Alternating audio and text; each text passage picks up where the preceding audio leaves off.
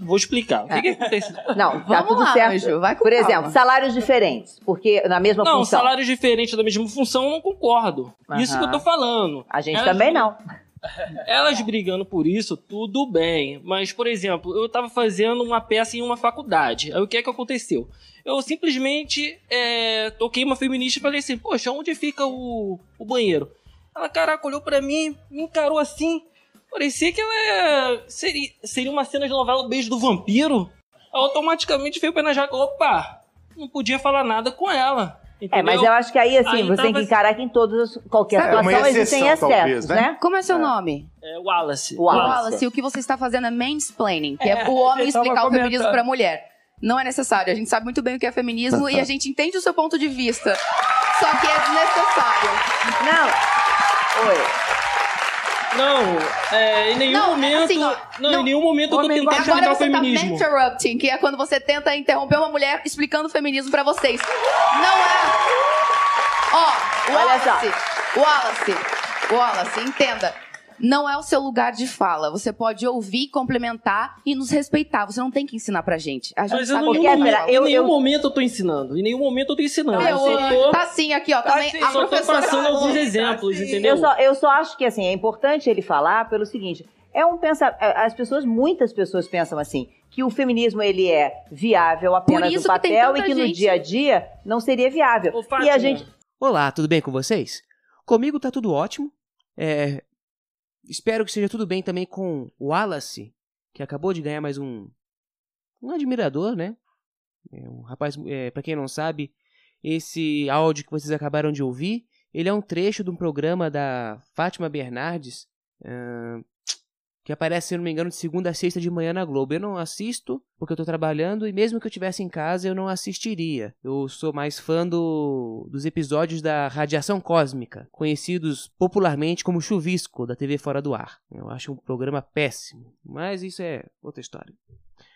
E eu estava na surfando na internet e eu vi esse trecho, me é, eu vi numa postagem do MBL, né, o MBL que gosta de umas, umas postagens meio sensacionalista, meio impactante, pra lacrar pro lado mais da direita, mais, ou liberal, pro lado mais liberal, postou isso aí eu fiquei refletindo sobre isso. É a Kéfera falando com esse Wallace, e é, o Wallace tentando contar uma, uma experiência que ele teve como uma feminista, uma experiência do qual ele não gostou, e a Kéfera falou que o rap- resumindo, o rapaz não estava no seu lugar de fala. Ele, que uma pessoa deveria apenas, ah, um homem, no caso, uma pessoa na condição dele, deveria apenas ah, ouvir as reivindicações, no caso das feministas, aceitar e deixar pra lá. Porque ele não tinha lugar de fala, o que quer dizer que você só pode argumentar naquilo que você entende ou naquilo que você vive. O que, na minha opinião, é um absurdo. Então, se você tem que aceitar tudo o que uma pessoa com outras características alegam passar por ter determinada característica e você ter que ficar calado referente a isso, isso pode gerar um grande problema social. Não vou entrar em detalhes se o feminismo é válido ou não, se ele é correto ou não, se as reivindicações são corretas ou não. O que eu quero falar aqui é sobre é, o efeito do feminismo na sociedade. Não vou entrar em, em detalhes do- sobre o que, que é o feminismo ou sobre é, se o feminismo ele é bom, ruim, é justo ou não é. Primeira coisa que eu, que eu acho absurda é essa história do, lugar de fala. O lugar de fala para mim é uma falácia. É que nem eu falar que eu sofro por ser homem. Ah, mas as mulheres vão falar que não. Eu posso falar que você não tá no seu lugar de fala? Você não sabe o que é ser homem? Então isso pode ser para todas as coisas. Então acho que é, você achar que uma pessoa por determinadas características ela não tem o intelecto para poder argumentar e raciocinar e, tenta- e tentar entender outros lados é desonestidade intelectual sua, né? É você querer usar de argumentos para poder só para ganhar raz- ter razão. Obviamente, quem não vive na pele determinadas características não pode compreender plenamente, mas você tratar a pessoa como se ela fosse, ela, ela fosse obrigada a ser imparcial e não influenciar na- em- nas deci- decisões sobre tal assunto não é justo, não é adequado. Senão a sociedade vai virar uma bagunça. Então os mendigos vão poder reivindicar diversas coisas, os negros, os brancos, os verdes, os gays, os héteros, os crentes, hum, todo mundo vai começar a reivindicar tudo e ninguém que não faz parte daquela classe vai poder argumentar. Então, na minha opinião, essa história de lugar de fala é uma está sendo usado como uma im- imbecilidade. A Kéfera também falou sobre Menterrupting, eu acho que é assim que se pronuncia. Eu nunca, eu nunca ouvi essa palavra até esse momento da, desse programa. Pelo que eu entendi, é quando um homem interrompe a mulher. Eu não vou entrar em detalhes quanto a isso, mas só no caso desse vídeo, no áudio não dá para perceber, mas se você procurar o vídeo, é, o garoto não interrompeu ninguém. A Fátima Bernardes levou o microfone até o garoto e o garoto falou quando o microfone chegou próximo à boca dele. Então, ele não chegou a interromper ninguém. Então, o que me reflete o fato da, dessa Kéfera, para quem não sabe que é uma youtuber que eu não sei o que, que ela faz exatamente na internet. Ela tá usando, usou a oportunidade para aparecer, porque ela sabia que se falasse das tais coisas, ela estaria na internet no dia seguinte ou no mesmo momento, e é o que de fato aconteceu. O que soa, é, a minha opinião sobre as feministas é o que soa que muitas delas, não digo todas, utilizam desse, dessa ideologia, dessas reivindicações, simplesmente para autopromoção. É o que eu enxergo particularmente na Kéfera. Que não é somente por ela achar que é algo correto. Ela usa para promoção, como é o caso, autopromoção, como é o caso da, desse vídeo. É uma prepotência, na minha opinião, achar que você fala em nome de uma classe inteira. Achar que a maioria das mulheres é, são adeptas ou são simpatizantes da causa feminista. Ou que acham correto a causa feminista. O que eu particularmente acho que não é verdade. Então, por exemplo, essa história de ah, mulher fica em casa cuidando das crianças quando o homem sai para rua trabalhar. Isso é o molde da família tradicional brasileira. Né? Eu, não, eu não enxergo que é, seja obrigatório a sociedade viver dessa maneira, mas eu não enxergo que as mulheres ou os homens se incomodem com esse modelo.